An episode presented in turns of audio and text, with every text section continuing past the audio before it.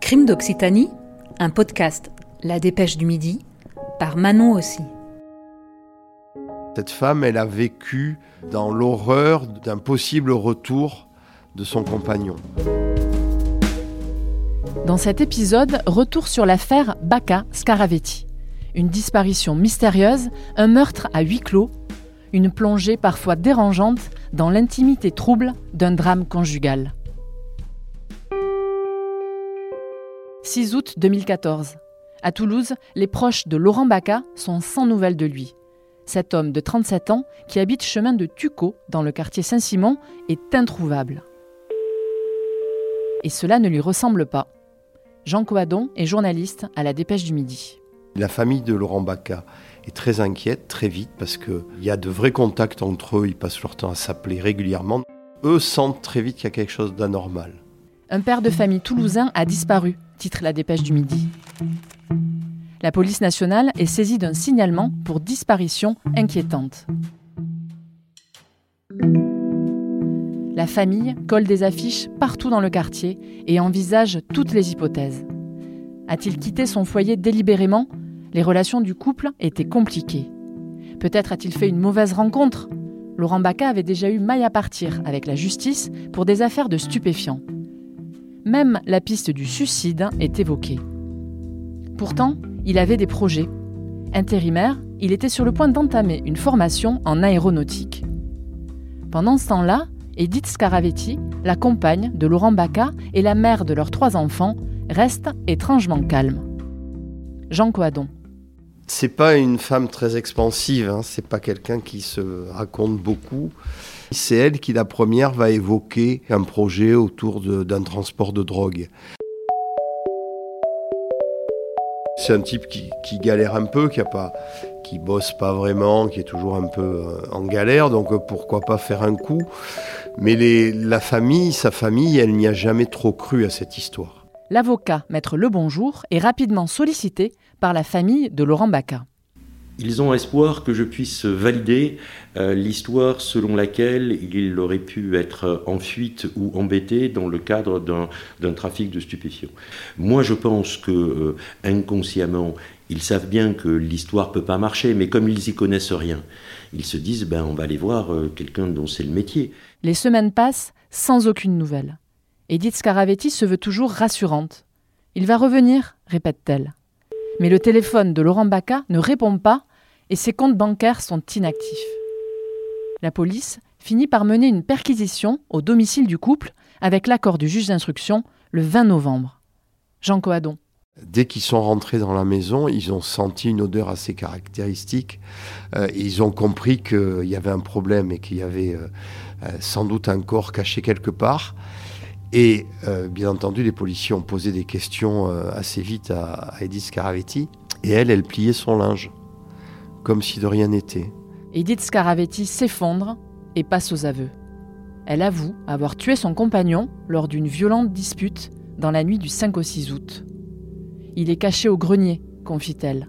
Les policiers vont découvrir que dans la chambre des enfants, il y a une trappe d'accès au grenier. Et dans le grenier, dans un coin du toit, il y a une sorte de sarcophage, ce qu'on peut imaginer être un corps. Euh, on aperçoit des morceaux de, de sacs poubelles et le tout a été recouvert de ciment. Elle est placée en garde à vue, mise en examen pour homicide volontaire sur concubin et incarcérée. Lorsqu'elle est entendue, elle fait des révélations sur leur couple, tourmenté. Selon elle, Laurent buvait, souvent et trop, imposait tout, et se montrait parfois brutal, coléreux. Selon ses avocats, elle a vécu l'enfer aux côtés d'un tyran domestique. Et leur relation se dégradait. Maître Boguet. Les violences s'accroissaient, à la fois dans leur fréquence et dans leur intensité. Euh, pour mémoire, elle avait été victime de viols domestiques et ça c'est acquis au débat. Elle recevait des coups, elle était régulièrement humiliée, elle ne pouvait plus effectivement euh, fréquenter qui que ce soit hors du contrôle de son compagnon. Ces propos font l'effet d'une bombe. Dans leur entourage, personne n'imaginait une telle violence. Edith Scaravetti n'en avait jamais parlé à qui que ce soit. Les proches du disparu ont du mal à accepter cette version. Maître le bonjour. Ils sont abasourdis par l'histoire en réalité. Au moment de la disparition, ils font la tournée euh, des hôpitaux, ils font la tournée des commissariats, des gendarmeries, ils font tout. Et euh, euh, celle qui est la plus retenue, finalement, c'est la compagne, la mère des trois enfants, ce qui aurait dû être l'inverse. Donc c'est vrai que la suspicion s'est nourrie au fil des semaines et des jours, sans qu'on puisse imaginer la terrible vérité. Que s'est-il vraiment passé cette nuit-là? D'après Edith, Laurent l'aurait réveillé, jeté au sol, insulté, frappé et menacé avec une carabine 22 long rifle. C'est en voulant arracher le fusil qu'elle aurait provoqué le coup mortel en lui tirant une balle dans la tête. Jean Coadon c'est la difficulté de ce dossier, parce que c'est un huis clos et forcément, euh, il y a qu'elle qui est capable de, dire exactement ce qui s'est passé. Mais elle, elle dit qu'en fait, euh, son compagnon a agrippé le canon du fusil, qu'il l'a posé sur sa tempe, qui tirait dessus et que c'est comme ça que le coup est parti. Euh, vraiment de manière accidentelle. Elle déclare avoir ensuite dissimulé Laurent Bacca sous une couverture, sur le canapé, comme s'il dormait. Le lendemain matin, elle a amené leurs enfants au centre aéré, puis elle aurait caché son corps dans le jardin, sous la pergola, avant de le monter dans le grenier quelques semaines plus tard. Edith Scaravetti a vécu plus de trois mois dans le silence, avec le cadavre de son compagnon dissimulé juste au-dessus de sa tête. La famille s'estime manipulée. Martine Baca, la mère de Laurent Baca. Je suis déçue de son comportement parce qu'on l'a accueilli comme une fille, une sœur. Et en fin de compte, on se demande si un jour elle nous a vraiment aimés. Le 5 février 2016, la reconstitution du drame est organisée dans la maison. Une journée éprouvante, au cours de laquelle Edith fait la démonstration qu'elle arrive à porter un mannequin de 56 kilos sans difficulté. Pour créer le sarcophage, elle aurait versé dessus plusieurs kilos de béton minute. Comment a-t-elle pu garder un secret si lourd? Pour la défense, la jeune femme était encore sous l'emprise de son compagnon, même après sa mort. Maître Boguet, l'avocat d'Edith Scaravetti. Elle semblait euh, enfermée euh, dans, une, prison virtuelle. Je me suis rendu compte que, en réalité, elle, présentait des décalages assez, euh, assez préoccupants. Elle en parlait toujours au présent. Euh, comme s'il était encore effectivement parmi nous et en tout cas à côté d'elle. Jean Coadon. La trappe d'accès au grenier se trouvait dans la chambre des enfants par un système d'escalier qui se dépliait et elle avait mis sous cette trappe une armoire pensant que comme ça l'armoire l'empêcherait de revenir. Alors ça paraît complètement fou.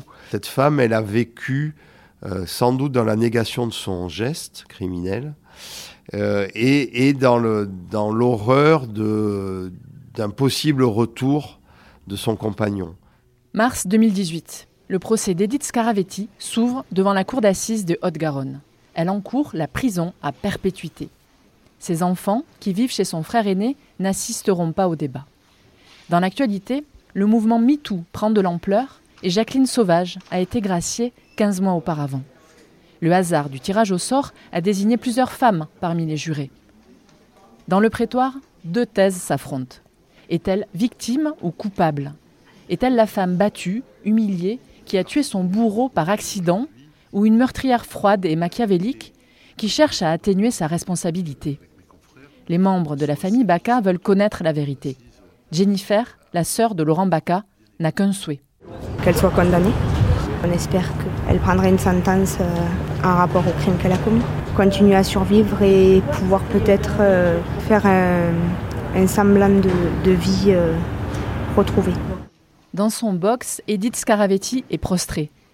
Elle décrit un homme gentil, le cœur sur la main, qui était capable de se transformer en un monstre de violence. Maître Boguet.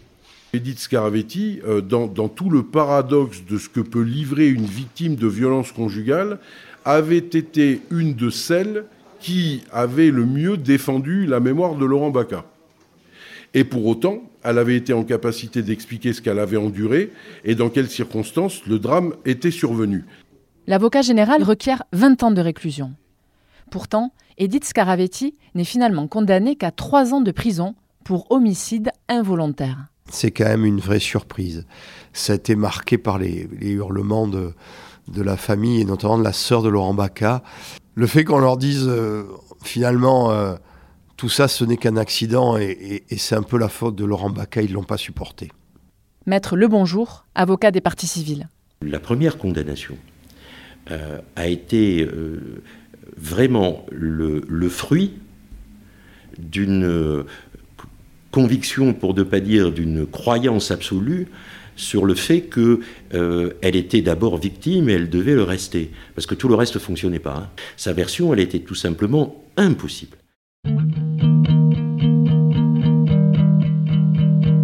Le soir même, elle quitte le quartier des femmes de la maison d'arrêt de Seyss, libre, puisqu'elle a déjà passé trois ans derrière les barreaux. Le parquet fait appel de cette décision. À quoi bon s'interroge maître Catala, l'un de ses avocats. C'est un sentiment de profonde tristesse, surtout quand je me remémore l'attente des enfants. Les, enfants attendaient que la cour d'assises tranche le litige. Dans un cas, c'était maman qui avait tué papa, volontairement, tandis que dans un autre cas, on a considéré que c'était un accident. Pourquoi maintenant remettre en cause tout cela? Edith Scaravetti ne revient pas vivre dans la maison de l'horreur. Elle retrouve ses enfants et s'installe chez l'un de ses frères, à la campagne. Elle est rejugée à Montauban le 13 mai 2019. Jean Coadon. Le problème, c'est que quand vous arrivez sur une décision euh, aussi favorable, euh, trois ans de prison, tout repart à zéro, et même si la défense espérait qu'elle euh, serait entendue et que sa, version d'un drame accidentel serait à nouveau retenue, tout le monde sentait bien que ça serait très compliqué. Et là, nouvelle surprise. Le jury la condamne à 10 ans de réclusion criminelle pour meurtre cette fois. Une sentence mieux acceptée par la famille du disparu. Grégory Baca, le frère de Laurent Baca. On n'a toujours pas de réponse, mais au moins euh, il a reconnu que, que mon frère n'était pas ce qu'elle prétend. Et elle a voulu surtout euh, faire passer pour la victime alors que la victime aujourd'hui n'était pas là. Edith Scaravetti repart donc en prison, au grand regret de son conseil, Maître Catala. Euh, le statut de la femme battue, euh, cette espèce de, chemin de croix qui a été celui d'Edith pendant dix ans, a peut-être été pris en compte, mais à mon avis pas suffisamment.